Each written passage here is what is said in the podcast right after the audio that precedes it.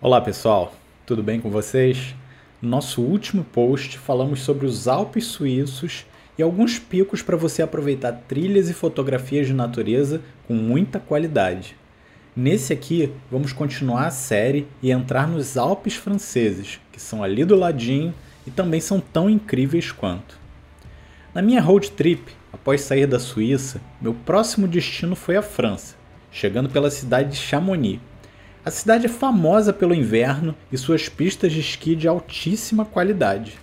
Mas nós fomos mesmo interessados nas paisagens do começo do outono.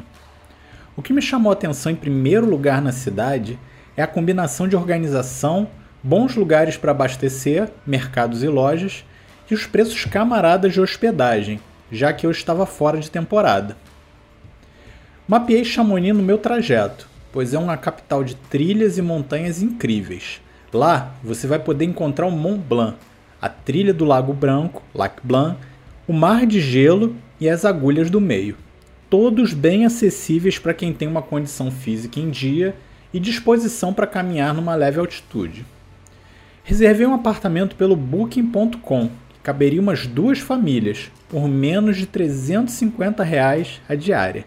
Considerando o padrão europeu numa cidade de alto nível, ficou bastante em conta. Ficamos por três dias, mas com mais tempo eu recomendo pelo menos 5 a uma semana para você aproveitar as trilhas sem correria.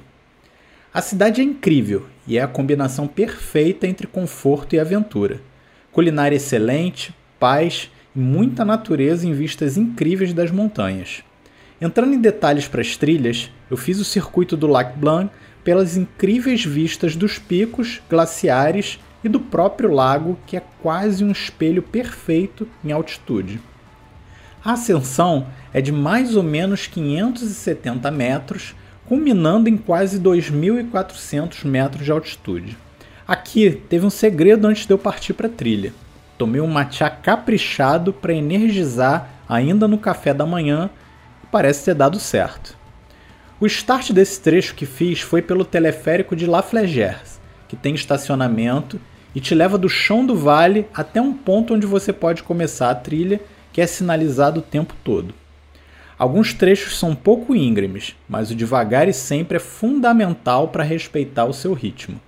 Ida e volta são aproximadamente 6,5 km, então não é tão desafiador se você está com o físico em dia. Além disso, se você é mais aventureiro, pode tentar o Tour do Mont Blanc, que começa por aqui. É uma caminhada incrível de mais de uma semana circulando a montanha pelo território da Itália, França e Suíça. Já está no meu to-do list para fazer.